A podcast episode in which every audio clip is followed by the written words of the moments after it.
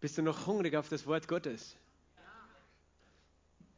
Weißt du, manchmal geht es einem als Pastor, denke ich, wie, wie meiner Frau, die, sie, ist, sie ist Mutter von fünf Kindern und jeden Tag sind die Kinder hungrig. Und immer muss sie sich überlegen, was koche ich heute?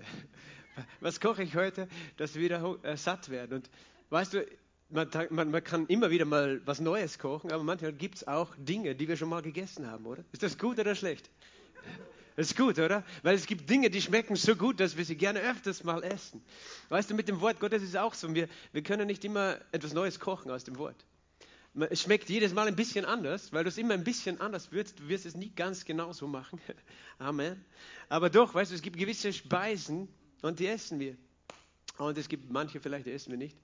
Aber wir wollen immer vom Wort Gottes essen. Und einerseits ist das Wort Gottes immer frisch auf der anderen Seite sind gewisse Speisen, vielleicht Dinge, die du schon kennst. Aber ich möchte dir immer wieder sagen, äh, du kommst nicht nur her für eine Information. Okay? Du hast es gehört schon, wir kommen zum Tisch des Herrn, wir kommen zum Essen.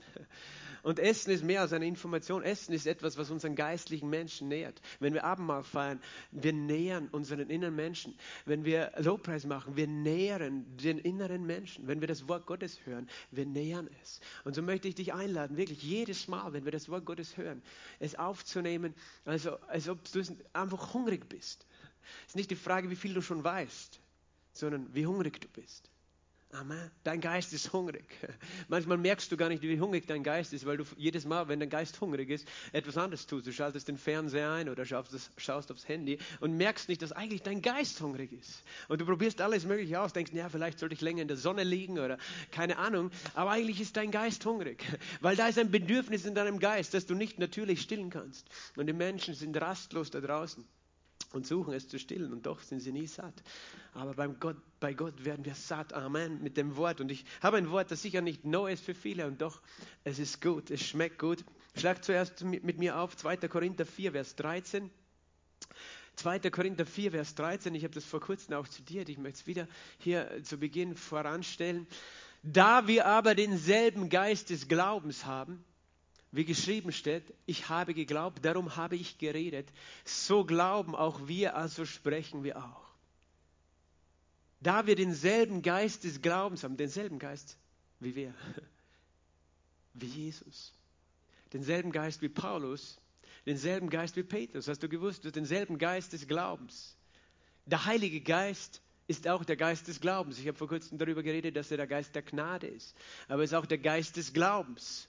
Der Heilige Geist hat Glauben. Und wir haben als Gläubige denselben Geist des Glaubens, denselben Geist des Glaubens. Sag einmal, ich habe denselben Geist des Glaubens. Denselben Geist wie Petrus, wie Paulus, wie Johannes, wie Jesus. Wir haben denselben Geist des Glaubens. Darum, was, was ist die Folge, die äh, folgt? Ich habe geglaubt, darum habe ich geredet. So glauben wir auch, also sprechen wir auch. So glauben wir auch, also sprechen wir auch. So glaube ich, so spreche ich. Sage mal, so glaube ich und so spreche ich. So wie ich glaube, spreche ich. Gott möchte, dass du diesen Zusammenhang verstehst. Er möchte dich heute daran erinnern, dass der Glaube spricht und dass das Glauben und das Sprechen zusammengehören, so wie die zwei Seiten einer Münze. Der Glaube spricht. So glaube ich, also spreche ich. Hast du Glauben? Bist du sicher, dass du Glauben hast? Ich glaube auch, dass du Glauben hast, aber ich zeige dir noch einen zweiten Vers, äh, Römer 12, Vers 3. Römer 12, Vers 3. Denn ich sage, durch die Gnade, die mir gegeben wurde, jedem, der unter euch ist, nicht höher von sich zu denken, als zu denken sich gebührt, sondern darauf bedacht zu sein, dass er besonnen sei, wie Gott einem jeden das Maß des Glaubens zugeteilt hat. Wenn du ein Gläubiger bist, dann hast du Glauben. Bist du ein Kind Gottes? Bist du ein Christ? Dann, dann gilt das für dich. Da steht, Gott hat einem jeden das Maß des Glaubens zugeteilt. Hast du das gewusst? Du hast ein Maß des Glaubens. Manche Menschen sagen, ich habe keinen Glauben. Ich habe nicht so einen Glauben wie du. Aber Gott sagt, er gibt dir dasselbe Maß des Glaubens. Sag einmal, ich habe dasselbe Maß des Glaubens. Wie Petrus, wie Paulus, wie Johannes, wie Jesus. Wir haben ein Maß bekommen. Gott hat es jedem zugeteilt. Was wir damit machen, ist ist unsere Sache, unsere Verantwortung, aber wir haben es. Das bedeutet auch, dass wir nicht höher von uns denken, als zu denken sich gebührt. Das heißt, du kannst nicht sagen, ich bin besser oder ah, ich bin klüger oder sonst was. Gott möchte nicht, dass wir Konkurrenz haben untereinander. Der hat mehr Glauben und so weiter. Aber wir können den Glauben einsetzen. Weißt du, jeder bekommt Muskeln bei der Geburt. Wir können die Muskeln trainieren oder wir können sie einfach verkümmern lassen. Aber wir wollen unsere Muskeln trainieren. Wir wollen stark sein. Wir wollen den Glauben ausüben. Wir wollen den Glauben einsetzen. Wir wollen den Glauben verstehen. Und es geht heute um diesen Glauben. Der dritte Vers, mit dem ich beginne, ist Markus 11, Vers 23. Markus 11, Vers 23, wahrlich, ich sage euch, wer zu diesem Berg sprechen wird, hebe dich empor und wirf dich ins Meer und in seinem Herzen nicht zweifeln wird, sondern glauben wird, dass geschieht, was es sagt, dem wird es werden, was er sagt. Vielleicht können wir das einmal auf der, äh, auf der Schlachterübersetzung äh, nochmal einschalten, diesen selben Vers. Dem wird es werden. Wahrlich, ich sage euch, die Schlachterübersetzung. Wenn jemand zu diesem Berg spricht, hebe dich und wirf dich ins Meer und in seinem Herzen nicht zweifelt, sondern glaubt, dass das, was er sagt, geschieht, so wird ihm zuteil werden, was immer er sagt. Was immer er sagt. Siehst du, dieser letzte Teil steht in der Elberfelder Übersetzung leider nicht dabei, obwohl er im Urtext drinnen steht, aber die Übersetzer haben nicht verstanden, warum das nochmal drin steht. Die haben nicht verstanden, warum das nochmal drinnen stehen soll. Aber in der Schlachterübersetzung haben sie es richtig übersetzt, so wie es da steht weil die verstanden haben, weil die, denken, die anderen haben gedacht, er steht ja eh schon, was er sagt, dem geschieht. So wird ihm zuteil werden, was immer er sagt. Es steht nochmal da, weil Gott einen Punkt machen möchte, weil Gott etwas betonen möchte. Dem, der glaubt und dem, der spricht, dem wird zuteil werden, was er sagt. Halleluja. Das, was er sagt. Und ich möchte diesen ganzen Text heute lesen aus dem Markus-Evangelium, äh, aus dies, dem dieser Vers genommen ist. Und das beginnt im Vers 12 im Markus-Evangelium. Und ich lese, als sie am folgenden Tag von Bethanien weggegangen waren, hungerte ihn, also Jesus. Und er sah von weitem einen Feigenbaum, der Blätter hatte, und er ging hin, ob er etwas wohl an ihm fände. Und als er zu ihm kam, fand er nichts als Blätter, denn es war nicht die Zeit der Feigen. Und er begann auf äh, begann und sprach zu ihm, nie mehr in Ewigkeit soll jemand Frucht von dir essen. Und seine Jünger hörten es.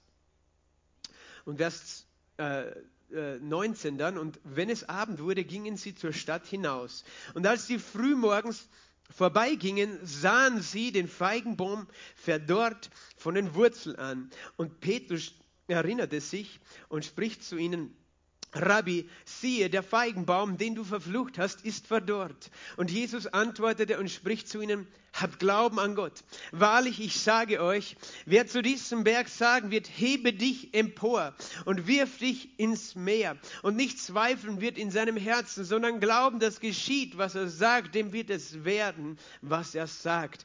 Darum sage ich euch, alles, um was ihr auch betet und bittet, glaubt, dass ihr es empfangen habt und es wird euch werden. Und wenn ihr steht und betet, so vergebt, wenn ihr etwas gegen jemand habt, damit auch euer Vater, der in den Himmel ist, euch eure Übertretungen vergebe. Vater im Himmel, ich danke dir heute für diesen Tag und ich danke dir für deine Liebe. Ich danke dir für deine Gegenwart und ich danke dir für dein Wort. Dein Wort ist Geist, dein Wort ist Leben, dein Wort ist heilig und dein Wort ist mächtig. Herr, wir danken dir, dass wir es in unseren Händen halten dürfen, aber vielmehr in unsere Herzen aufnehmen dürfen. Und ich bete für uns alle, dass wir heute essen von deinem Wort, dass wir satt werden, dass wir stark sind in deinem Wort, Herr, dass dein Wort uns nährt, dass dein Wort unser Denken und Handeln verändern wird sodass durch das, was wir sprechen, diese Welt in, zu deiner Herrlichkeit berührt wird. Vater, wir preisen dich. Wir laden dich ein, Heiliger Geist Gottes. Rede zu unserem Herzen. Öffne unser Herzen, Heiliger Geist, dass wir nicht blind sind, sondern sehend, Herr, dass wir nicht taub sind, sondern hörend, Herr, und dass wir verkündigen den wunderbaren Namen Jesus Christus. Amen. Amen. Amen. Und als sie am folgenden Tag von Bethanien weggegangen waren, also ich, ich lese jetzt diese, ich habe diese Geschichte gelesen, aus, äh, damit ihr den Kontext von diesem Vers habt. Aber Gott hat mir das aufs Herz gelegt, wieder ganz klar einmal diese einfache Botschaft des Glaubens, die auch, es geht hier auch um Gebet, wie ihr bemerkt habt, dass wir darüber reden. Und es geht darum, es war in der letzten Woche, wo Jesus äh, auf dieser Erde als Mensch äh, mit seinem noch alten Körper gelebt hat, weil er ist ja dann auferstanden, nachdem er gestorben war. Aber in der letzten Woche vor seinem Tod, vor seiner Auferstehung, als er eingezogen war in Jerusalem, äh, er hat gewohnt in Bethanien scheinbar in dieser Zeit. In Bethanien, das ist äh, östlich von Jerusalem. Das ist dieser Ort, wo auch Lazarus gewohnt hat mit seinen Schwestern Martha und Maria. Lazarus, den er auferweckt hat. Und äh, meine Familie und ich, wir hatten vor ein paar Jahren das Vorrecht, dass wir drei Wochen in Israel sein durften. Wir haben dann gewohnt am Ölberg in Israel. Das ist äh, ganz in der Nähe von Bethanien. Und dann war ich einmal mit meinem Sohn auch in Bethanien. Es war gar nicht so einfach, weil eigentlich ist Bethanien ganz nahe vom Ölberg, nur gibt es da eine Mauer, eine gro große Betonmauer. Und da musst du dann vorbeigehen bis zu einem Checkpoint und in das äh, palästinensische Gebiet. Weil da gibt es dieses Grab, das Grab des Lazarus, heute noch zu sehen, diese Grabhöhle, wo Jesus Lazarus rausgerufen hat. Und das wollte ich unbedingt sehen, natürlich. Auf jeden Fall, das ist alles ganz in der Nähe. Jesus hat dort gewohnt, diese letzte Woche, als er auf der Erde war in Bethanien. Und dann in der Früh heißt nachdem er eingezogen ist, am ersten Tag der Woche eben ist eingezogen. Das war ähm, der Sonntag für uns. Palmsonntag feiern wir da. Und dann ging er nach Jerusalem. Und da gehst du vom Ölberg zuerst hinunter. Da ist ein Tal, das ist das Kidron-Tal. Da fließt ein Bach. Da sind viele Olivengärten, Olivenbäume. Und da gibt es auch diesen Garten von Olivenbäumen am, am Fuß des Ölbergs. Wie ich schon erwähnt habe, meine Familie und ich, wir wohnten bei einer Missionarin, die, eine norwegische Missionarin, die hat eine Wohnung direkt am Ölberg. Das heißt, wir haben rausgeschaut bei uns im Fenster, direkt den Tempel, die Tempelmauer vor uns gesehen, dass eben das Kidron-Tal, das ist recht grün, das sind eben wirklich Ölbäume, Olivenbäume, da ist auch der Garten Gethsemane. Ähm, und wir sind jeden Tag da runtergegangen und wieder rauf. Wir sind immer runtergegangen ins Kidrontal und rauf in die Altstadt von Jerusalem. Wir haben so viel angeschaut und so viele tolle Dinge erlebt dort. Auf jeden Fall sind wir immer diesen Weg gegangen. Und das habe ich mir immer vorgestellt, wie Jesus da gegangen ist mit seinen Jüngern. Und auf diesem Weg, äh, das sind einige Höhenmeter, wo du da runter gehst, vom Ölberg runter, weiß ich nicht, über 100 Höhenmeter, 150, und, und wieder rauf auf der anderen Seite. Und da stehen heute noch auch sind da äh, Sträucher und Bäume und auch Feigenbäume am Weg. Und da kannst du dir das richtig vorstellen. Ne? Und Jesus war dort am Weg mit seinen Jüngern. Er ging ja in den Tempel, haben wir also das habe ich ausgelassen, diesen Teil. Er ging in den Tempel, aber sie gingen dort auf diesem Weg. Und was mir gefällt an dieser Geschichte ist, äh, Jesus sah da einen Feigenbaum, er ging hin, ob er etwas an ihm fände. Warum ist Jesus hingegangen zu diesem Feigenbaum? Weil er hungrig war, oder? Hast du gewusst, dass Jesus auch hungrig war? Jesus lebte auf dieser Erde wie ein Mensch. Er hat alles erlebt, was du erlebt, erlebst und erlebt wirst, erlebt hast. Die Bibel sagt, er ist in allem in gleicher Weise versucht worden wie wir, doch ohne Sünde. Das heißt, er weiß, was es heißt, hungrig zu sein. Aber weißt du, was der Unterschied war zwischen dir und ihm? Er hat sich nie Sorgen gemacht, was er essen wird. Sich nie, nie überlegt, was muss ich einkaufen, damit ich morgen was zu essen habe. Das, das war nie seine, seine Sorge. Er hat ohne Sorge gelebt, da bin ich ganz sicher. Weil er hat seine Sorgen auf den Herrn geworfen. Er hat sich nicht gesorgt, obwohl er versucht war, vielleicht sich zu sorgen, aber er hat sich nicht gesorgt. Und drum, er hat zum Beispiel von einem Feigenbaum gegessen, der am Weg war. Als ihn gehungert hat. Und er sah diesen Feigenbaum von Weitem und äh, ging hin, ob er etwas von ihm fände. Und als er zu ihm kam, fand er nichts als Blätter, denn es war nicht die Zeit der Feigen. Hast du dich schon mal gewundert, wenn du das gelesen hast? Er fand nichts außer Blätter und dann verflucht er den Feigenbaum, weil es war nicht die Zeit der Feigen. Weißt die, die, die Schriftgelehrten, die sagen, in Israel gibt es die ersten Feigen um die Zeit des Passafestes, die ersten Feigen. Kann man dort essen. Allerdings die Feigenernte ist ja später. Nur ein Feigenbaum, der setzt, bevor er die Blätter wachsen lässt, setzt er überhaupt schon die Fruchtstängel an, die Fruchtknospen. Ein Feigenbaum sozusagen hat, hat diese Fruchtknospen auch schon, wenn noch nicht die Zeit der Feigen ist. Und außerdem hätte es sein können oder hätte es sein sollen, dass schon einzelne Feigen reif sind, auch wenn noch nicht Feigenernte ist. Das ist das, wie dieser Text ausgelegt wird. Okay, das habe ich nicht mir selbst ausgedacht, sondern das habe ich auch äh, recherchiert. Aber äh, das heißt, Jesus hat schon erwartet, da etwas zu finden an diesem Feigenbaum. Aber er fand nichts außer Blätter. Es gibt manche Feigenbaum, die haben nur Blätter und keine Früchte drauf. Und das heißt, sie sind für den Menschen in dem Sinn dann wertlos. Aber nicht jetzt, weil sie keinen Wert haben, weil Gott hat noch immer den Feigenbaum geschaffen. Aber Jesus fand er nichts. Und er hat erwartet, dass er etwas fand.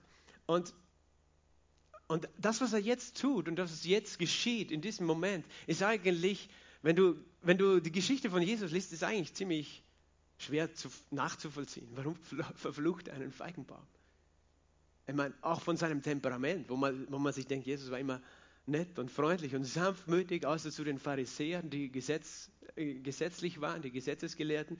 Aber da kommt er zu einem Feigenbaum. Denkst du, dass er einfach, weiß ich nicht, einfach jähzornig war, wie ein kleines Kind, geschimpft hat, weil er frustriert war, weil da keine Feigen waren? Das, das was jetzt kommt, ist eigentlich nur zu verstehen als etwas, was, was eine tiefe Bedeutung haben muss aus Gottes Sicht, sonst hätte es Jesus nicht gemacht. Jesus hat nicht aus einer, aus einer kindlichen, also kindischen Laune reagiert, weil er gerade hungrig war. Also er konnte seinen Hunger kontrollieren. Aber er hat aus einem anderen Grund äh, gehandelt. Er begann und sprach zu ihm, zu dem Feigenbaum. Hast du schon mal zu einem Baum gesprochen? Sei ehrlich. Wer von euch hat schon Bäume umarmt? Es gibt Leute, die gehen in den Wald und umarmen die Bäume. Manche glauben, da drinnen wohnen Geister, Waldgeister. Manche glauben, diese Geister sind gut und helfen ihnen. Aber ich sagte, such nicht die Geister. Ich hatte einen Freund, der ist unter den Bäumen gesessen mit seinem Didgeridoo, der hat gespielt und wollte die Waldgeister sehen und hören und keine Ahnung. Aber das, das ist nicht, warum Jesus zu dem Baum gesprochen hat. Aber Jesus weiß doch, dass dieser Baum Leben in sich hat und dass Worte Kraft haben. Und er spricht zu diesem Baum und sagt, nie mehr in Ewigkeit soll jemand Frucht von dir essen. Und seine Jünger hörten es. Nie mehr in Ewigkeit. Warum denkst du, hat Jesus zu dem Feigenbaum gesprochen? Was bedeutet das? Meine, zuerst einmal sehen wir einen Baum, der keine Frucht bringt. Und wir wissen ganz klar, dass es hier um eine Symbolik gibt. Da gibt's ein, geht. Da gibt es einen Baum, der keine Frucht bringt, nämlich den Feigenbaum. Wann kommt der Feigenbaum das erste Mal vor in der Bibel? Weißt du, wann das zum ersten Mal geschehen ist, dass der Feigenbaum erwähnt worden ist? Bei Adam und Eva. Was war da geschehen? Adam und Eva hatten gesündigt. Wie hatten sie gesündigt? Sie hatten von einem Baum gegessen, von dem sie nicht hätten essen dürfen, nämlich dem Baum der Erkenntnis des Guten und des Bösen, wo Gott gesagt hat, der ist mir vorbehalten. Und ich erkläre das immer wieder, weil, weil immer wieder Leute fragen, warum ist Gott so gemein und stellt einen Baum hin, von dem sie dann erst nicht essen dürfen. Zuerst einmal war der Baum da und dieses Verbot von dem Baum zu essen, als, als einfach ein, eine Möglichkeit, sich für oder gegen Gott zu entscheiden. Wenn dieser Baum nicht gewesen wäre, von allen anderen Bäumen hätten sie essen dürfen. Es, es, es, es war ja kein, kein Gebot oder Verbot, was es sonst gegeben hat. Verstehst du? Gott ist Liebe und Liebe lässt uns eine freie Wahl. Und die freie Wahl, die muss ja auch dem Menschen geben. Das heißt, Gott hat eine einzige Möglichkeit geschaffen, damals im Garten Eden, sich zu entscheiden für Gott oder gegen Gott. Und das war der Baum der Erkenntnis von Gut und Böse. Und diese eine Möglichkeit hat er nicht gegeben, weil er, äh, weil er dem Menschen eine Falle stellen wollte oder ihnen zeigen wollte, edge, edge, edge, da ist ein Baum, den dürft ihr nicht berühren oder nicht haben, sondern einfach, weil Liebe dem anderen eine Wahl lassen muss. Weil sonst es ist keine Liebe. Hast du das gewusst? Wenn, wenn du sagst, du liebst einen Menschen, dann musst du ihm die Freiheit geben, sich für oder gegen dich zu entscheiden. Und, und wir verstehen das vielleicht ganz allgemein, aber ganz persönlich, emotional kann das ganz schwierig sein. Wenn du verheiratet bist, dass du den anderen loslässt. Wenn du Kinder hast, dass du deine Kinder loslässt und ihnen die Freiheit gibst, freiwillig bei dir zu sein oder nicht. Und manche Menschen, weißt du, wollen ihre Kinder an sich binden. Manche wollen ihren Ehepartner an sich binden. Das ist nicht Liebe. Und, und sozusagen, wenn du mich, äh, wenn du nicht das tust, was ich sage, dann, dann, dann, dann gibt es Liebesentzug oder dann rede ich nichts mehr mit dir oder dann bestrafe ich dich, was auch immer. Das ist nicht Liebe, weißt du, das ist Zwang. Das ist der Grund, warum Gott dem Menschen nicht gesagt hat, okay, ich gebe dir diesen Garten, aber ich bin sowieso immer bei euch und ihr, und ihr habt gar keine Wahl, als dass ihr mit mir hier in diesem Garten lebt sondern ihr habt die Wahl, euch zu entscheiden, mir zu glauben, mir zu vertrauen oder nicht. Du hast die Wahl, sag mal, ich habe die Wahl. Ich habe die Wahl, Gott zu glauben. Adam und Eva hatten die Wahl, Gott zu glauben oder nicht. Und dieser Baum der Erkenntnis des Guten und Böse, warum gerade dieser Baum war vorbehalten? Man, manche Menschen denken, es ist der Baum des Bösen gewesen, aber es war der Baum der Erkenntnis von Gut und Böse. Was für ein glückseliger Zustand war das wohl für Adam und Eva, gar nicht zu wissen, was gut und böse ist. Gar nicht zu, zu überlegen, was, was ist gut und was ist böse, weil sie, es war nichts Böses in ihnen und sie mussten sich nicht die Frage stellen, darf ich das, darf ich das nicht, darf ich das, darf ich das nicht, außer bei dem einen Baum, das, das esse ich nicht. Aber sie, es war nichts Böses in ihnen. Sie hatten nicht das Bedürfnis, Böses zu tun. Sie hätten vom Baum des Lebens essen können. Aber die Schlange hat sie verführt, von dem Baum der Erkenntnis von Gut und Böse zu essen. Und dieser Baum war für Gott vorbehalten. Nur Gott durfte davon essen, sozusagen, weil nur Gott ist in der Lage, nicht nur Gutes und Böses zu unterscheiden, sondern dann auch immer die richtige Wahl zu treffen. Verstehst du? Nur Gott wird immer das Gute wählen, obwohl er weiß, was das Böse ist. Der Mensch dachte, ich kann sein wie Gott. Wenn ich selber weiß, was gut und böse ist, dann brauche ich ja gar nicht mehr Gott. Und das war die Versuchung des Menschen selber, ähm, das, das Versuchung Adams, Gott nicht zu brauchen. Einfach ohne Gott leben zu können, weil wenn ich selber weiß, was gut und böse ist, dann brauche ich niemanden, der mich führt, der mich leitet, zu dem ich rede. Dann kann ich unabhängig von Gott sein. Und das, darin bestand die Sünde des Menschen, sich unabhängig zu machen von Gott. Ich will sein wie Gott, ich brauche keinen Gott. Ich kann selber sagen und wissen, was gut ist und was schlecht. Nur, nur wissen wir, was das menschliche Dilemma ist. In dem Moment, weil solange wir Menschen mit Gott verbunden sind, können wir tatsächlich das Gute tun. Aber wenn wir uns trennen von Gott, sind wir aus uns selbst gar nicht in der Lage, immer das Gute zu wählen und nie das Böse auch wenn wir wissen, was gut und böse ist. Weil wir getrennt sind von ihm, der die Quelle der Liebe ist. Und ohne seine Liebe können wir nicht in Liebe leben. Verstehst du? Das heißt, Adam und Eva, sie haben gegessen, sie waren bekleidet mit der Herrlichkeit Gottes damals, bevor sie gegessen haben. Sie waren mit Herrlichkeit Gottes bekleidet und in dem einen Augenblick, wo sie genommen haben, manche sagen, es war ein Apfel, der Paradiesapfel den Adam verschluckt hat. Darum war es dann der Adamsapfel, der im Stecken geblieben ist im Haus. der Adamsapfel steckt hier bei den Männern. Nein, das ist, es, es kann ein Apfel gewesen sein. Aber was ist dann passiert? Adam und Eva haben erkannt, dass sie nackt waren. Vorher haben sie es gar nicht gemerkt, dass sie nackt sind, weil die Herrlichkeit Gottes um ihnen war. Sie war bekleidet mit Licht. Sie haben es gar nicht erkannt. Aber dann haben sie verstanden, sie sind nackt. Warum war das Licht weg? Die Glühbirne war aus, ne, die sie hatten. Weil der Strom aus war, weil sie selber den Strom abgeschnitten haben. Das ist mir auch schon passiert. Ich habe mit der Heckenschere geschnitten. Zick, zick, zick. Auf einmal war das Kabel irgendwo im Weg und auf einmal ist sie nicht mehr gegangen. Weißt du, wenn du den Strom abschneidest, dann ist kein Licht mehr da. Und Adam und Eva haben den Strom abgeschnitten, sozusagen, indem sie sich von Gott abgeschnitten haben. Und auf einmal war ihre Glühbirne weg. Und auf einmal haben sie nicht mehr gestartet und sie waren nackt. Und niemand konnte sehen, wie schön sie waren. Und da, in dem nächsten Moment haben sie sich geschämt. Und was haben sie dann gemacht? Sie haben Feigenblätter genommen. Ganz schnell haben sie sich. Woher haben sie die gehabt? Weißt du, es ist sehr wahrscheinlich, dass sie nicht weit nackt rumgelaufen sind, sondern gleich bei dem erstbesten Baum die Feigenblätter gepflückt haben. Vielleicht war das genau der Baum der Erkenntnis. Keine Ahnung. Aber es kann sein, dass sie dass sie, von dem Baum gegessen haben und dass das Feigen waren. Aber wir wissen es nicht, okay? Das ist nur eine Vermutung. Weil Adam und Eva haben sich dann auf jeden Fall mit Feigenblättern, weil die schon groß sind, haben sie sich so ein kleines Schütze gemacht. Ne? Auf einmal waren sie nicht mehr nackt, sondern sie waren bekleidet mit Feigenblättern. Und was, warum haben sie das getan? Sie haben das getan, um zu verbergen, was mit ihnen geschehen war. Zu, zu verbergen ihre Nacktheit, zu verbergen, woher die Nacktheit kommt, von ihrer Sünde, von ihrer Scham. Das heißt, sie haben die erste Religion entwickelt. Welche Religion? Die Feigenblattreligion. Die Religion, wo, der, wo sie eine Idee hatten, wie können wir etwas tun, damit niemand sieht, dass wir einen Fehler gemacht haben. Und niemand war in dem Fall Gott, weil Gott ist jeden Abend in den Garten gekommen. Das heißt, als der Tag, Tag Abend geworden war, bei der Kühle, oder als der Tag Geist geworden war, des Tages kam Gott in den Garten. Gott kam, scheinbar war Adam und Eva das gewohnt, dass Gott jeden Abend mit ihnen im Garten war. Halleluja. Weißt du, wir werden das alle erleben. Diesen Garten Gottes. Wir werden jeden Tag bei ihm sein. mit ihm essen, mit ihm trinken, mit ihm reden. Du kannst schon hier auf der Erde anfangen, mit deinem Vater im Himmel Gemeinschaft zu haben. Nicht nur äh, am Abend, aber Abend ist eine gute Zeit vielleicht oder in der Früh. Weißt du, wenn, wenn alles ruhig geworden ist, dann rede mit deinem Vater. Er hat Gemeinschaft mit dir. Er hat sie gesucht. Er hat Adam und Eva gesucht in diesem Garten und fragt Adam, wo bist du?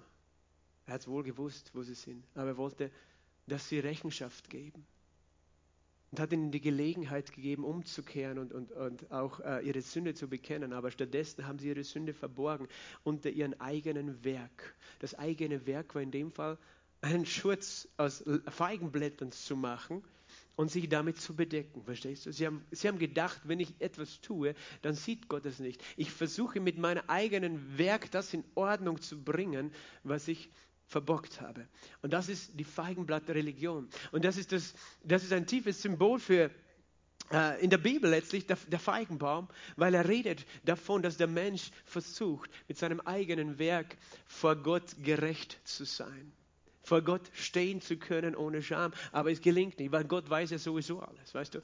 Gott sieht ja sowieso, dass das Licht nicht mehr an ist. Wir haben schon längst vergessen, dass wir eigentlich Licht sein sollten, dass wir strahlen sollten. Für uns ist es schon normal geworden scheinbar, aber damals war es nicht normal. Gott hat gewusst, die sollten eigentlich leuchten mit meiner Herrlichkeit. Warum leuchten sie nicht? Dann kannst du tun, was du willst mit deinen religiösen Werken. Dieses Licht bringst du nicht mehr zum Leuchten.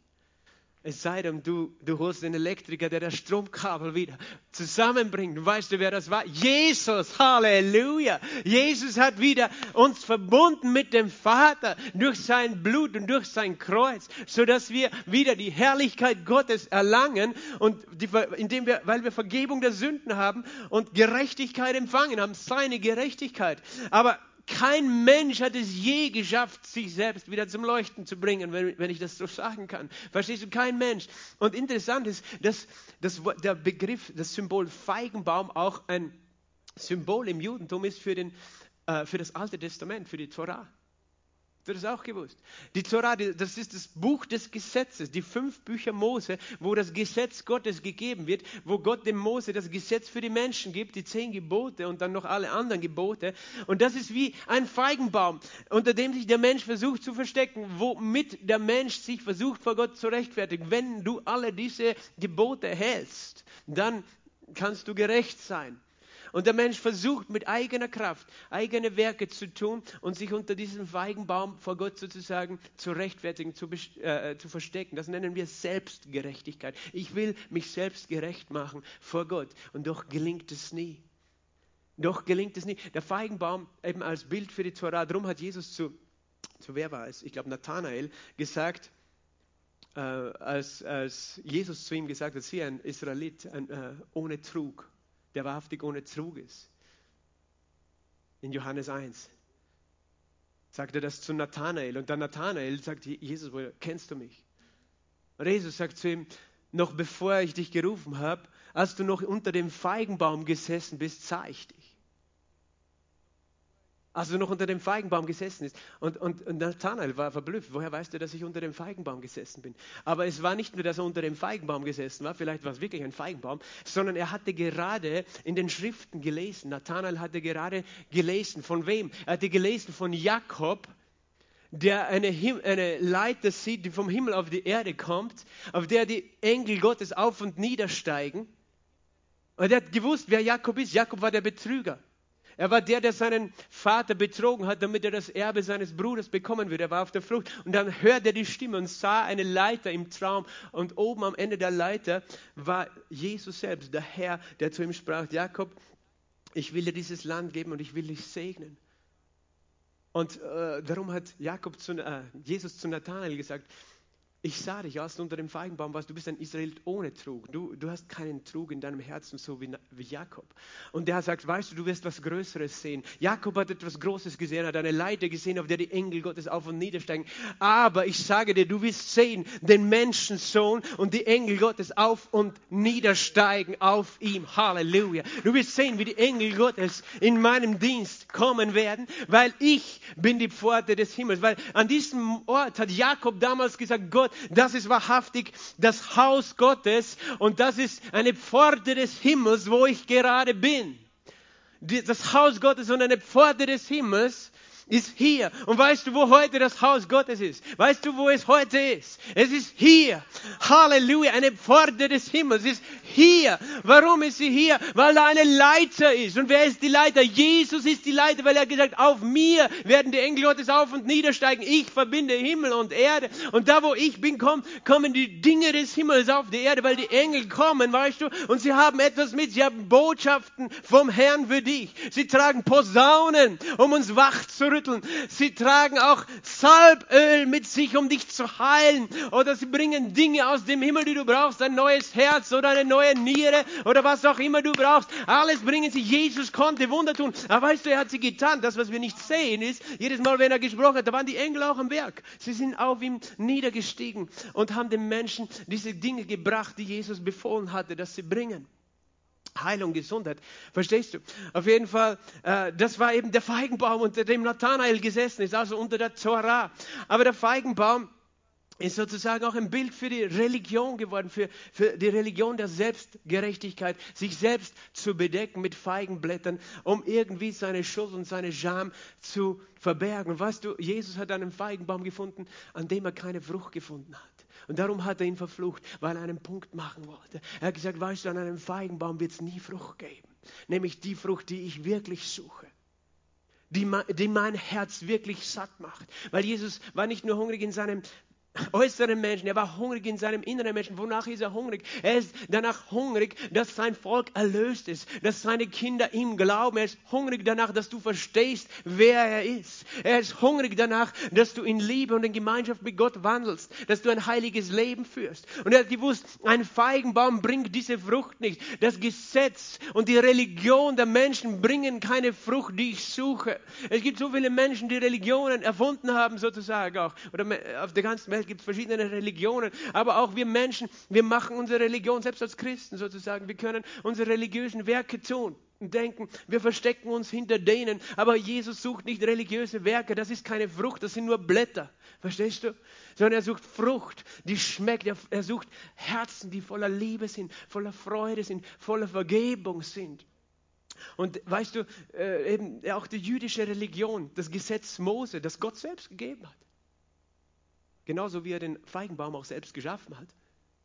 Das Gesetz Mose brachte keine Frucht hervor in seinem Volk. Sein Volk hat ihn abgelehnt, hat ihn nicht erkannt als Messias, weil sie blind geworden waren mit in ihrer eigenen Selbstgerechtigkeit. Sie waren so beschäftigt mit ihren Ritualen, mit ihren Zeremonien und haben gedacht, dadurch sind sie gut vor Gott und besser als die anderen Völker, dass sie nicht einmal gesehen haben, wer vor ihnen steht, als Jesus gekommen ist dass sie Gott nicht erkannt haben. Äh, sie haben keine Frucht gebracht. Da war, da war Hass untereinander, da war Ehebruch genauso unter den Pharisäern und Schriftgelehrten, äh, da war Geldgier, all diese Dinge, das waren die Werke des Fleisches, die Werke des Feigenbaums, äh, aber nicht die Frucht, die Gott gesucht hat. Und darum hat er den Feigenbaum verflucht. Natürlich auch um diese folgende Botschaft zu geben, die wir dann gesehen haben, die er gegeben hat, sondern auch um ein Statement zu setzen. Das war am Ende seines Dienstes. So, es ist Schluss mit dem Feigenbaum. Ich möchte Frucht. Und darum hat er gesagt, ich bin der Weinstock und ihr seid die Reben. Wer in mir bleibt und ich in ihm, der bringt viel Frucht. Getrennt von mir könnt ihr nichts tun. Wow, Jesus ist der Weinstock und er selbst ist der Weinstock. Und wenn wir, wir brauchen nichts tun, als in ihm bleiben an ihn glauben, in ihm bleiben, in seinem Wort bleiben und wir werden Frucht bringen. Und Jesus wird kommen und von deinen Früchten nehmen und sie pressen und sie austeilen. Halleluja, damit andere Menschen essen von dieser Frucht. Darum hat er gesagt, ich bin der Weinstock. Ist interessant, er hat auch gesagt, in seinem, Feigen, in seinem Weinberg steht ein Feigenbaum und, äh, als Gleichnis und der brachte schon drei Jahre keine Frucht. Und obwohl sozusagen der Gärtner ihn gedüngt hat und dann, nachdem er drei Jahre keine Frucht gebracht hat, hat Jesus gesagt, will ich den Feigenbaum umhauen. Da redet er von seinem Dienst. Er war drei Jahre auf der Erde. Drei Jahre hat er seinem Volk Israel gedient, gedient aber sie haben ihn nicht erkannt als Volk, also, also die Leiter des Volkes. Es waren einige der Juden, die an ihn geglaubt haben, aber nicht das Volk allgemein. Und darum hat er gesagt, der Feigenbaum wird umgehauen. Und das ist geschehen im Jahr 70 nach Christus. Der Feigenbaum ist nicht nur sozusagen die Religion, sondern es ist das Volk Israel. Der Feigenbaum ist ein Bild für das Volk Israel. 70 nach Christus hat Gott es zugelassen, dass der Tempel in Jerusalem zerstört worden ist. Und das Volk Israel wurde äh, vertrieben und, und zerstreut auf die ganze Erde.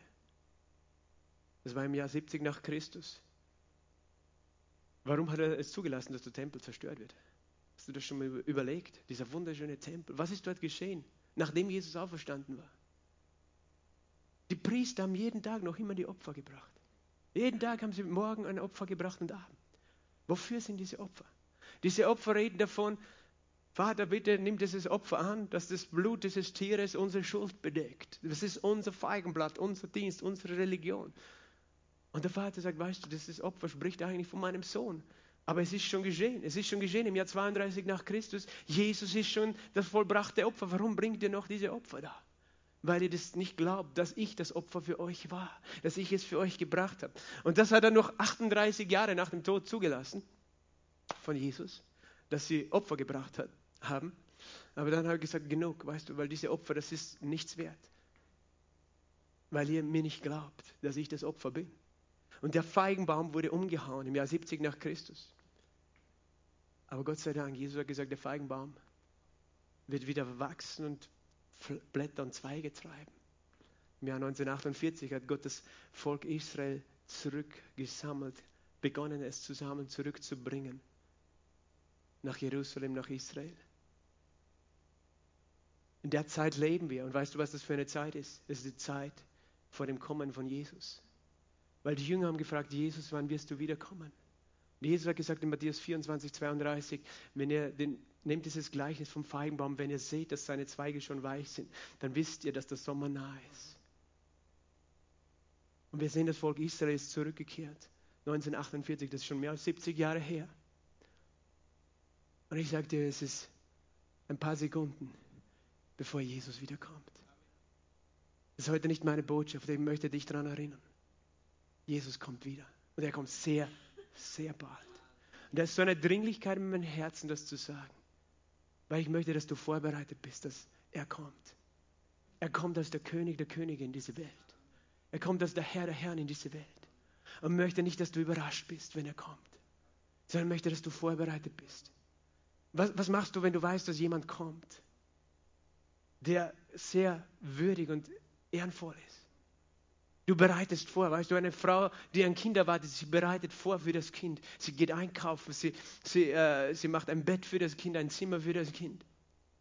Wenn du Besuch hast, den du schon lange nicht gehabt hast, den du liebst, weißt du, du wirst nicht schauen, dass dein Haus schmutzig ist, sondern du wirst schauen, dass es in Ordnung ist, dass es sauber ist. Und, und, und das ist nicht so, dass Gott sagt, wenn, wenn du nicht sozusagen gut genug bist, dann will ich dich nicht annehmen, sondern das ist eine natürliche Reaktion, wenn wir verstehen, Jesus kommt bald. Herr, ich möchte bereit sein, mein Herz. Ich möchte, weißt du, dann, dann möchtest du nicht beschäftigt sein mit allem anderen. Dann möchtest du nicht abgelenkt sein, wenn dein Besuch kommt, den du seit fünf Jahren nicht gesehen hast. Aus dem Ausland, irgendein Verwandter, den du liebst, keine Ahnung und du bereitest alles vor. Oder du willst nicht, dass, dass du gerade, weiß ich nicht, noch beim Rasenmähen bist oder verschwitzt bist oder betrunken, sondern du willst vorbereitet sein, wenn er kommt. Halleluja. Ich, ich bitte dich, bereite dich vor. Jesus kommt bald. Jesus kommt bald. Das ist nicht meine Botschaft heute, aber es ist eine Botschaft, die sehr wichtig ist. Amen. Und Jesus verfluchte diesen Feigenbaum, dieser Feigenbaum, und sagte, nie mehr soll Frucht von dir von dir gegessen werden. Und seine Jünger hörten es. Die Jünger von Jesus hörten es. Und da, dann sind sie runtergegangen ins Kidron-Tal, hinuntergestiegen, auf der anderen Seite rauf, zum Tempelberg. Und Jesus war dort, er lehrte, er heilte die Kranken. Am Abend gingen sie zurück, denselben Weg. Okay? Seine Jünger haben gehört, wie er den Feigenbaum verflucht hat. Und da war einer, der war ganz neugierig. Das war der Petrus, der ist hinten gegangen und hat geschaut. Als er den Feigenbaum gesehen hat, hat sich gedacht, okay, ist nichts passiert. Der schaut genauso aus wie in der Früh. Grün, hat noch Blätter, hat keine Früchte dran. Okay, vielleicht hat er das nur so im, im Zwang gesagt, aber vielleicht funktioniert ja nicht, was Jesus sagt. Und am nächsten Tag in der Früh, als sie früh morgens vorbeigingen, sahen sie den Feigenbaum verdorrt von den Wurzeln. Das heißt, sie sind zurück nach Bethanien, in der Früh wieder aufgestanden. Heute gehen wir wieder in den Tempel. Runtergegangen, beim, beim Öl, äh, zuerst zum Ölberg und dann runter den Weg. Und dann sehen sie den Feigenbaum. Und da war einer, der ganz besonders gut aufgepasst hat. Das war immer dasselbe. Du findest diesen Namen immer. Er war vorlaut. Sein Name ist Petrus. Petrus erinnerte sich und spricht zu ihm, weil Petrus hat es bemerkt. Hey, Moment, schau dir den Feigenbaum an. Der ist komplett verdorrt. Rabbi, siehe, der Feigenbaum, den du verflucht hast, ist verdorrt. Er war ganz überrascht. Wow, unglaublich. Jesus hat ihn gestern noch verflucht. Am Abend war nichts, aber heute komplett verdorrt. Petrus war überrascht. Weißt du, warum er überrascht war? Weil er nicht geglaubt hatte, dass das, was Jesus sagt, tatsächlich auch passieren wird. Und manchmal sind wir auch überrascht, weil wir nicht glauben, dass was Jesus sagt, was Gott sagt in seinem Wort wirklich die Wahrheit ist. Und wir zweifeln, wir schauen, oh, naja, vielleicht, vielleicht funktioniert es nicht. Aber weißt du, Jesus war nicht überrascht. Wir sehen das aus seiner Reaktion. Er hat nicht gesagt, oh, wirklich, tatsächlich, ich habe das ja gar nicht so gemeint. Oh je, hätte ich nicht sagen sollen. Nein, ich habe gehofft, ich hätte sagen sollen, er soll Früchte haben heute, weil ich bin schon wieder hungrig. Nein, er war nicht überrascht, er hat das erwartet. Er hat erwartet, dass das, was er spricht, auch geschieht. Er hat geglaubt, dass das, was er sagt, es auch geschieht. Und weißt du, Jesus lebte auf dieser Erde als Mensch, gesagt mit dem Heiligen Geist, obwohl er Gott war. Weißt du, er wusste aber, wer Gott ist. Er wusste, dass Gott sprach und es geschah. Er gebot und es stand da. Ich erinnere euch, ich weiß, das habe ich schon oft gesagt. Er sprach und es geschah. Er gebot und es stand da. Psalm 33, 9. Ganz einfach zu merken. 3 mal 3 ist 9. Psalm 33, 9. Er sprach und es geschah. Er gebot und es stand da. So hat er die Welt geschaffen. Und das war der Glaube von Jesus dass er mit diesem Geist erfüllt war, mit dem Heiligen Geist Gottes. Und er spricht, spricht etwas als Mensch, gesagt mit dem Heiligen Geist. Und es würde geschehen. Und Jesus war überhaupt nicht überrascht. Petrus ist da gestanden. Wow, das hat wirklich funktioniert. Gott sei Dank hat er mich nicht verflucht. Gott sei Dank hat er auch mich nicht verflucht, weißt du? Weil was Gott spricht, geschieht. Das war nicht sein Ziel. Auf jeden Fall sagt Jesus folgendes habt Glauben an Gott. Er antwortete und sprach, habt Glauben an Gott. Weil scheinbar, hat er gesagt, Petrus, scheinbar glaubst du noch nicht wirklich. Du denkst, du glaubst, aber du glaubst noch nicht. Manchmal denken wir, wir glauben. Und Gott möchte, dass wir verstehen, was es heißt zu glauben. Hab Glauben an Gott. Was meint er? Hab Glauben daran, dass was Gott sagt, auch funktioniert. Jesus hatte Glauben an Gott. Er glaubte an sein Wort. Wenn er nicht geglaubt hätte an sein Wort, wäre er nie in den Tod gegangen. Weil dann wäre er nicht sicher gewesen, dass er wieder aufersteht aus dem Tod. Jesus konnte nur das tun, was er getan hat, weil er geglaubt hat, dass er auferweckt worden also werden würde. Ich bin sicher, wer, hätte er gewusst, er würde nicht auferweckt werden, dann hätte er es nicht gemacht und hätte es auch nicht machen können. Er hätte auch nichts gebracht, sein Werk. Aber er hat geglaubt, weil geschrieben stand. Du wirst äh, im Psalm 16, 11, du wirst nicht, und 10 und 11, du wirst meine Seele nicht im Sheol lassen. Du wirst nicht zulassen, dass dein Frommer die Grube sieht. Er hat das geglaubt, was Gott gesagt hat. Und er hat gesagt, hab Glauben an Gott. Hab Glauben, dass was Gott sagt, geschieht. Hab Glauben an Gott. Sag mal zu deinem Nachbarn, hab Glauben an Gott. und wörtlich kannst du das auch so übersetzen. Wörtlich steht nämlich im griechischen Text nicht nur hab Glauben an Gott, sondern eigentlich steht hier, hab denselben Glauben wie Gott. Habe Gottes Glauben. Wow, das ist aber ein Maßstab, oder? Hast du Gottes Glauben? Habe Gottes Glauben, hat Jesus zu Petrus gesagt. Hab denselben Glauben wie Gott. Also denkt, aber Gott, mein, er ist Gott und ich bin ein Mensch. Und Gott sagt aber zu dir, habe denselben Glauben. Welchen Glauben? Das, was du sprichst, auch geschehen wird. Habe den Glauben, denn ich habe den Glauben, dass was ich spreche, geschieht. Hast du den Glauben? Jesus sagt zu ihm, hab den Glauben Gottes. Sag zu deinem Nachbarn, hab den Glauben Gottes. Meine Frage ist, möchtest du ihn auch haben? Möchtest du diesen Glauben auch haben? Weil, weil manche, manche denken ja, ich hätte ihn auch gern, weil dann könnte ich meinen Nachbarn verfluchen, weil der, der ärgert mich immer mit dem Rasenmäher jeden Samstag. Dazu gibt ihn Gott dir nicht. Okay? Wir verfluchen nicht Menschen. Manche Menschen machen das. Manche in, in Indien, in Afrika, die gehen zum Zauberer, damit ihr ihren Nachbarn verflucht. Stimmt das, Pedro? Und tatsächlich, dann wird der krank und stirbt. Sie zahlen dem Zauberer Geld. Und wir sagen, oh, die tollen Naturvölker, die haben so tolle Religion. Weißt du, das ist nichts, was wir haben wollen hier in Österreich. Ich bin froh, dass wir das nicht haben. Aber hab den Glauben an Gott nicht, um Menschen zu verfluchen. Nicht um andere äh, Sachen zu verfluchen. Ich habe ja schon erklärt, warum Jesus den Feigenbaum verflucht hat. Er hat ein Beispiel gesetzt. Aber Petrus war überrascht. Er sagt, hab den Glauben an Gott. Der, dieser Baum ist verdorrt. Und weißt du, wie er verdorrt war? Von der Wurzel an. Wo ist die Wurzel? Die Wurzel ist unter der Erde. Das heißt, die Wurzel kannst du nicht sehen. Stimmt das? Wo hat er begonnen zu verdorren? Unten, im Unsichtbaren. Und erst am nächsten Tag war es im Sichtbaren. Verstehst du? Jesus hat den Feigenbaum verflucht. Die Jünger haben nichts gesehen, aber Gott hat etwas gesehen. Gott hat gesehen, dass dieser Feigenbaum von unten abgestorben ist, von seinen Wurzeln ist er abgestorben. Jesus hat es geglaubt. Petrus hat es nicht gesehen. Am Abend noch, als er vorbeigegangen war, hat er gedacht, ja, der ist noch ganz normal. Aber Gott hat schon gewusst, dass es nicht normal ist. Und das ist ein Geheimnis von Glauben, der spricht.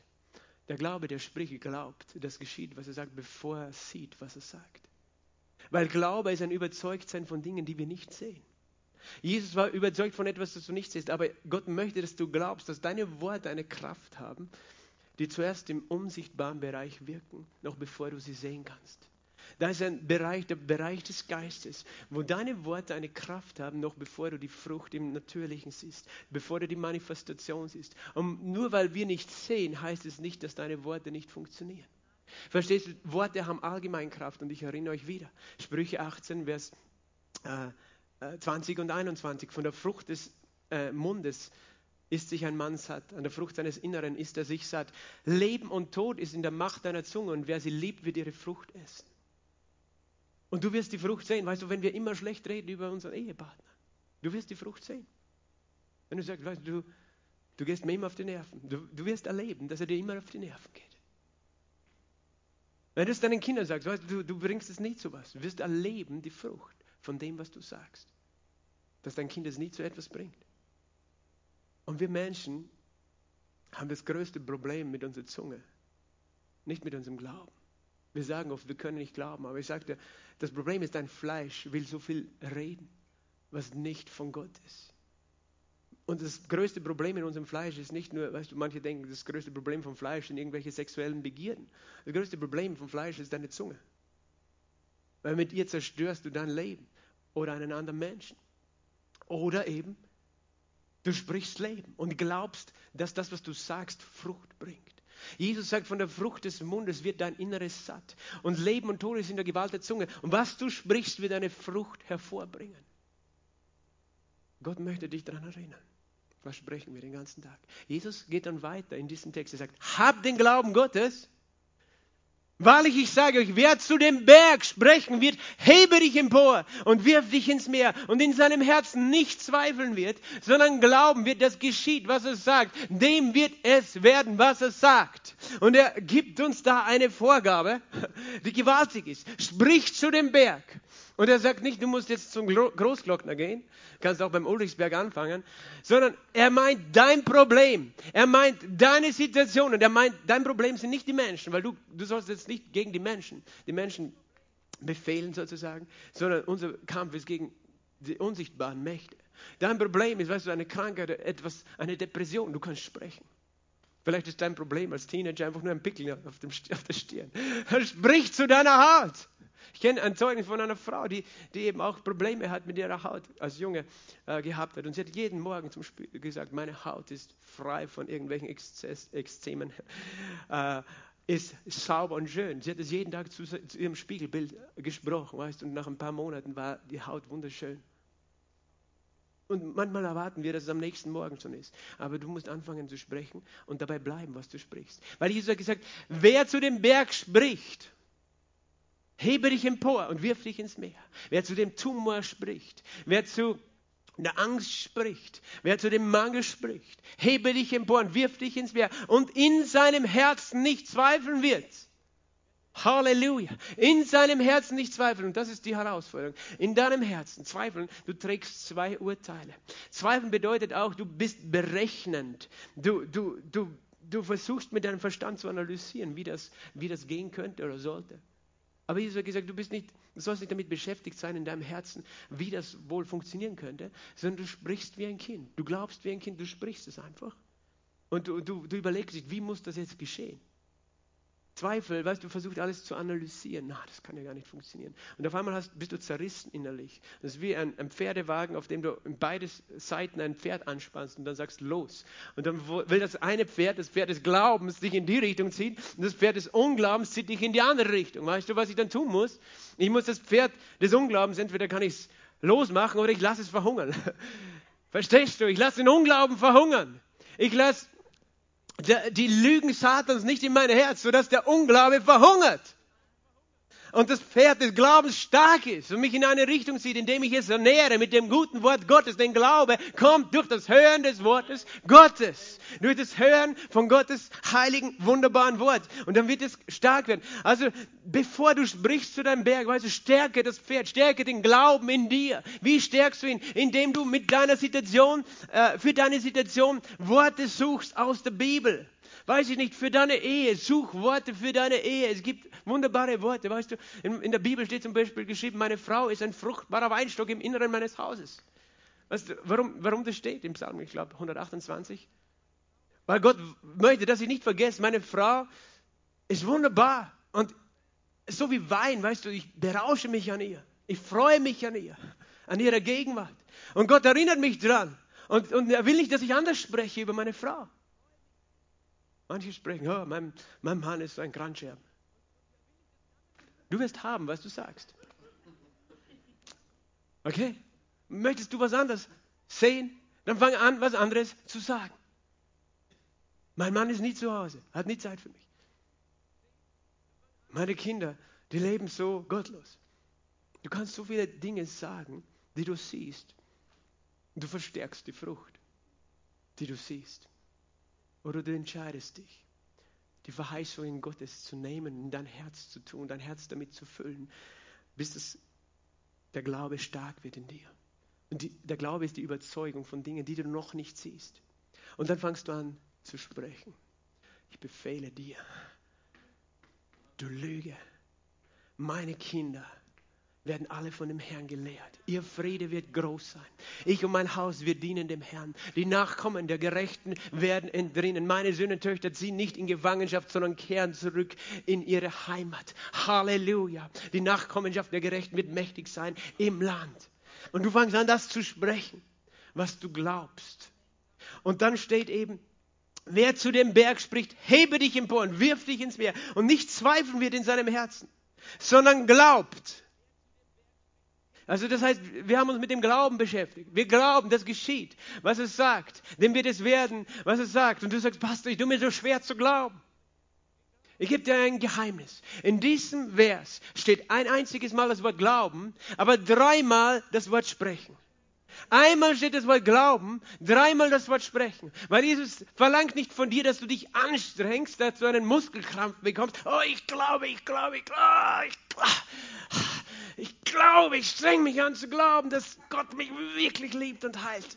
Ich, äh, Pastor, ich kann nicht glauben. Ich habe zu wenig Glauben. Ich fühle mich so schwach im Glauben. Ha, haben, wir, haben wir gehört, was wir gelesen haben ganz am Anfang? Gott hat dir das Maß des Glaubens gegeben. Sag nochmal, ich habe das Maß des Glaubens. Ich habe Glauben. Was ist der Punkt, den Jesus hier macht? Wer spricht zu dem Berg? Weil du kannst glauben, so viel du willst. Wenn du nie zu dem Berg sprichst, wird er sich nicht bewegen. Obwohl du glaubst, dass er sich bewegen sollte. Wenn du, wie, wie, wie sprechen wir? Wir machen unseren Mund auf, oder? Pastor, ich bin so ein stiller Typ, ich bete lieber nur innerlich. Der Berg muss deine Stimme hören. Weißt du, Gott hat nicht geschwiegen, als er die Welt geschaffen hat. Er hat gesprochen. Seine Stimme war mächtig. Verstehst du, da ist etwas in dir von Gott. Jesus hat gesagt, hab den Glauben Gottes. Das heißt nicht, dass du Gott bist, okay? Du bist nicht Gott, auch wenn du das gedacht hast. Aber du bist nicht Gott. Aber doch hast du Anteil an ihm, an seiner göttlichen Natur, an seinem Geist, an seinem Glauben. Du hast den Glauben Gottes und Gott möchte, dass das in dir anfängt zu brodeln wie kochendes Wasser, dass du anfängst, oh, ich will das jetzt sprechen und dann sprichst du es was du glaubst. Und dann sagt er, dann, wenn du glaubst, was du sagst, dann wird geschehen, was du sagst. Dreimal steht das Wort Sprechen hier. Und Gott sagt, es geht um das Sprechen. Es geht um das Sprechen. Wie redest du? Wie redest du? Und ich weiß, es gibt manche, die diese Glaubenslehre von Jesus nehmen und ins Extrem führen und dann denken, sie müssen für alle Menschen Mundpolizei spielen und sagen, oh, das darfst du nicht sagen und da hast du schon wieder etwas gesagt, das war Unglaube, das war Unglaube, das war Unglaube, du darfst das nicht. Verstehst du?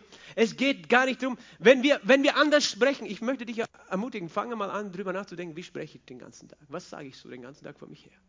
Ich muss mich selber mit hineinnehmen, weißt du? Der Heilige Geist überführt mich auch. Hey, das war jetzt nicht notwendig, dass du es sagst. Warum sagst du das? Weil, weil ich auch mit meinen Worten aufpassen muss, genauso wie du. Ich bin ein Mensch aus Fleisch und Blut. Aber ich kann anfangen, darüber nachzudenken, was spreche ich. Und wenn ich merke, dass ich viele negative Dinge spreche, weißt du, dann, dann ist Gott nicht so, oh, du sprichst immer so schlecht, ich werde dich bestrafen. Sondern ist es Zeichen, dass ich mich nur mit der falschen Seite beschäftige, dass ich mit äh, Realität, der sichtbaren Realität beschäftige, mit den Lügen des Feindes, aber nicht mit Gottes Wort. Weil aus der Fülle des Herzens redet der Mund. Dann geht es einfach darum, dass ich sage, Gott, ich brauche mehr von deiner Offenbarung, von deinem Wort. Ich werde in dein Wort gehen, weil das, was von mein Herz voll ist, davon wird mein Mund übergehen. Ich will mich füllen mit der Wahrheit. Und ich will mich trennen von der Lüge. Und dann wirst du anders anfangen zu sprechen. Dieser Vers hier ist nicht gegeben, damit wir anfangen, äh, Angst zu haben. Oh, ich darf ja, ja nichts Falsches sagen. Aber ich sage dir was, wenn du das Wort Gottes hörst, wenn du Gemeinschaft mit Gott hast, du wirst anders anfangen zu sprechen. Und ja, du kannst dich entscheiden, über deinen Mund zu herrschen, was aus dem Mund rauskommt. Wenn du merkst, da spreche ich jetzt nicht Leben, sondern Tod, dann sag Stopp. Oh, die Krankheit wird immer schlimmer, alles wird immer schlimmer in meinem Körper. Weißt du, es kann sein, dass das die Realität ist, die du erlebst. Aber du musst nicht ständig darüber reden. Es reicht, wenn du einmal dem Arzt das sagst, dass er, dass er weiß, wie er dich richtig behandelt. Aber du musst nicht ständig mit jedem darüber reden, wie schlecht es dir geht. Und dann sagst du, ja, ich habe keinen Glauben, Pastor. Das Problem ist nicht dein Glaube. Das Problem ist, dass du die ganze Zeit von deinen Problemen redest. Du redest nicht zu deinem Berg, sondern du redest mit jedem über deinen Berg. Du gehst von Tür zu Tür und oh, siehst du nicht, wie groß mein Berg ist? Mein Berg ist viel größer als deiner. Und du redest mit jedem über deinen Berg. Der wird sich nie bewegen. Weil Jesus sagt, es ist die Frage, was glaubst du, aber auch, was sprichst du? Fang an, zu dem Berg zu sprechen. Sag, hey, ich habe zu den Problemen gesprochen. Ja, die sind groß, aber ich habe gesprochen. Und das Wort Gottes ist mächtiger, weil Jesus hat gesagt. Halleluja. Und das ist das, der Glaube, den Gott in dir hervorbringen möchte. Es ist sein Glaube. Manche sagen, hey, Pastor, so kannst du nicht lehren. Wir können nicht Befehle erteilen. Wir können Gott nichts befehlen. Jesus hat hier nicht gesagt, dass wir Gott befehlen, dass er den Berg wegbringen muss. Er hat gesagt, du sollst befehlen, den Berg. Weißt du, manche verwechseln das und sagen, wenn ich sage, Krankheit weiche, ah, du befiehlst Gott, dass er den Kranken heilt. Ich befehle Gott nicht, dass er den Kranken heilt. Weißt du, Jesus hat schon die Kranken geheilt. Ich befehle der Krankheit, dass sie weicht. Weil die Krankheit ist unter den Füßen Jesu, unter den Füßen der Gemeinde, unter meinen Füßen in Jesu Namen. Aber es liegt an mir, dass ich spreche zu der Krankheit. Dass ich spreche. Weißt du, ein Tumor ist wie dieser Feigenbaum. Der hat seine Wurzeln in deinem Körper vielleicht. Aber du kannst sagen, im Namen Jesu, ich verfluche diesen Tumor. In Jesu Namen, er muss verdorren und abfallen von meinem Körper. Er muss auflösen sich in dem Namen Jesu Christi. Und Gott sagt nicht, hey, du warst jetzt arrogant, du glaubst, du bist selber Gott. Nein, er hat gesagt, ich will ja, dass du den Glauben Gottes hast. Jesus freut sich, wenn du glaubst, dass was er sagt, dass das stimmt. Und dann sagt er weiter in Vers 24 und alles, warum ihr betet und bittet, glaubt, dass ihr es empfangen habt und es wird euch werden. Alles, was du betest und bittest, wenn du anfängst zu befehlen zu diesen negativen Dingen und Situationen, dann möchte Gott, dass du glaubst. Und wie glaubst du weiter? Dass du es empfangen hast. Wie glaubst du? Indem du weiterhin so sprichst.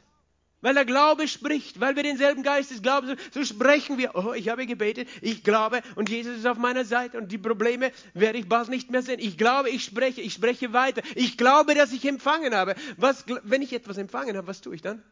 Dann sage ich Danke. Haben wir letzte Woche davon geredet, oder? Dann sage ich Danke, danke, Vater. Weißt du, das ist das Gegenteil. Der gläubige Mensch ist der dankende Mensch. Der, der nicht glaubt, der jammert immer. Wir können nicht changen. Wir jammern nicht. Weil wir nicht glauben. Verstehst du? Aber wenn wir glauben, dann werden wir keine Kärntner mehr sein. Tut mir leid, dann bist du ein Himmelsbürger, dann fangst du an zu danken. Halleluja. Danke Gott. Halleluja. Kärnten ist gesegnet. Kärnten ist wunderschön. Kärnten ist wirtschaftlich stark. Kärnten ist errettet. Halleluja. Kärnten ist erweckt. Halleluja. Halleluja. Kärnten ist Corona-frei. Corona-frei. Halleluja. Wir glauben, wir glauben, dass wir empfangen haben. Wann glauben wir es? Wenn wir es sehen? Nein, wir glauben, wenn wir gesprochen haben. Wir, wir glauben, dass im Unsichtbaren die Wurzeln schon verdorren. Auch wenn ich sie noch nicht sehe, dass sie verdorrt sind. Wir glauben es, dass wir es empfangen haben und wir, es wird uns werden. Das heißt, Jesus sagt, hab Geduld, bis du es siehst. Aber hör nicht auf zu glauben und zu sprechen. Hör nicht auf zu glauben und zu sprechen.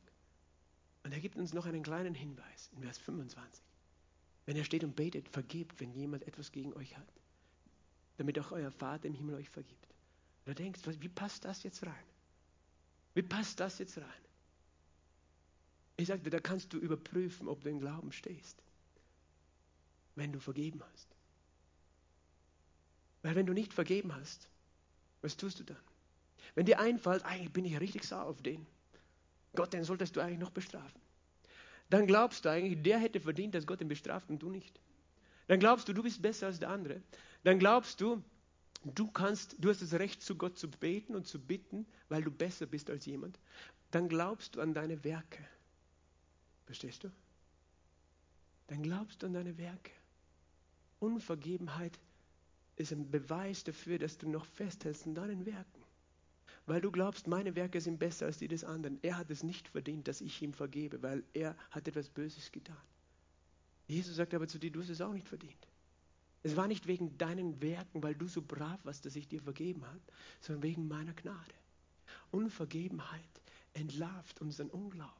Weil wir können sagen, wir glauben, aber in dem Moment, wo wir eigentlich noch beschäftigt sind, auf Leute beleidigt zu sein, haben wir keinen Glauben weil wir glauben an unsere Werke. Und wir glauben, dass wenn wir beten oder sprechen oder befehlen, Gott es nicht deshalb tut, weil er gut ist und es gesagt hat, sondern weil wir so gut sind. Dann sind wir wieder bei dem Feigenbaum, bei den Feigenblättern. Dann glauben wir wieder, wir sind gut. Und Jesus sagt, so funktioniert es nicht. Weil dann lebst du nicht im Glauben. Und dann sagst du, du hast Glauben. Verstehst du, Unvergebenheit hat keinen Platz mehr in unserem Leben. Beleidigt sein auf andere Menschen hat keinen Platz mehr. Und jedes Mal, wenn wir das sind, dann sollten wir schnell loswerden, weil es hindert uns im Glauben zu Gott zu kommen, weil es zeigt, dass wir nicht gegründet sind in der Gnade Gottes. Und das ist so wichtig. Manchmal wundern wir uns, warum unser Sprechen nicht funktioniert, weil wir uns einreden zu glauben, aber in unserem Herzen hängen wir an dem alten Bund, an dem Feigenbaum, an unseren eigenen Blättern, mit denen wir uns bedecken und wo wir denken, schau, ich bin besser als du. Und mein Bruder und meine Schwester, die mich beleidigt haben, haben nicht das Recht, dass ich ihnen vergebe. Gott, denen vergebe ich nicht. Unvergebenheit entlarvt Selbstgerechtigkeit.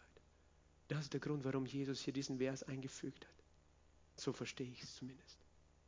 Und wenn dir einfällt und wenn du merkst, okay, ich will jetzt zu meinem Problem sprechen, zu meiner Krankheit sprechen, und du merkst, du bist eigentlich noch sauer auf jemanden, bring das vor in Ordnung, sagt Jesus.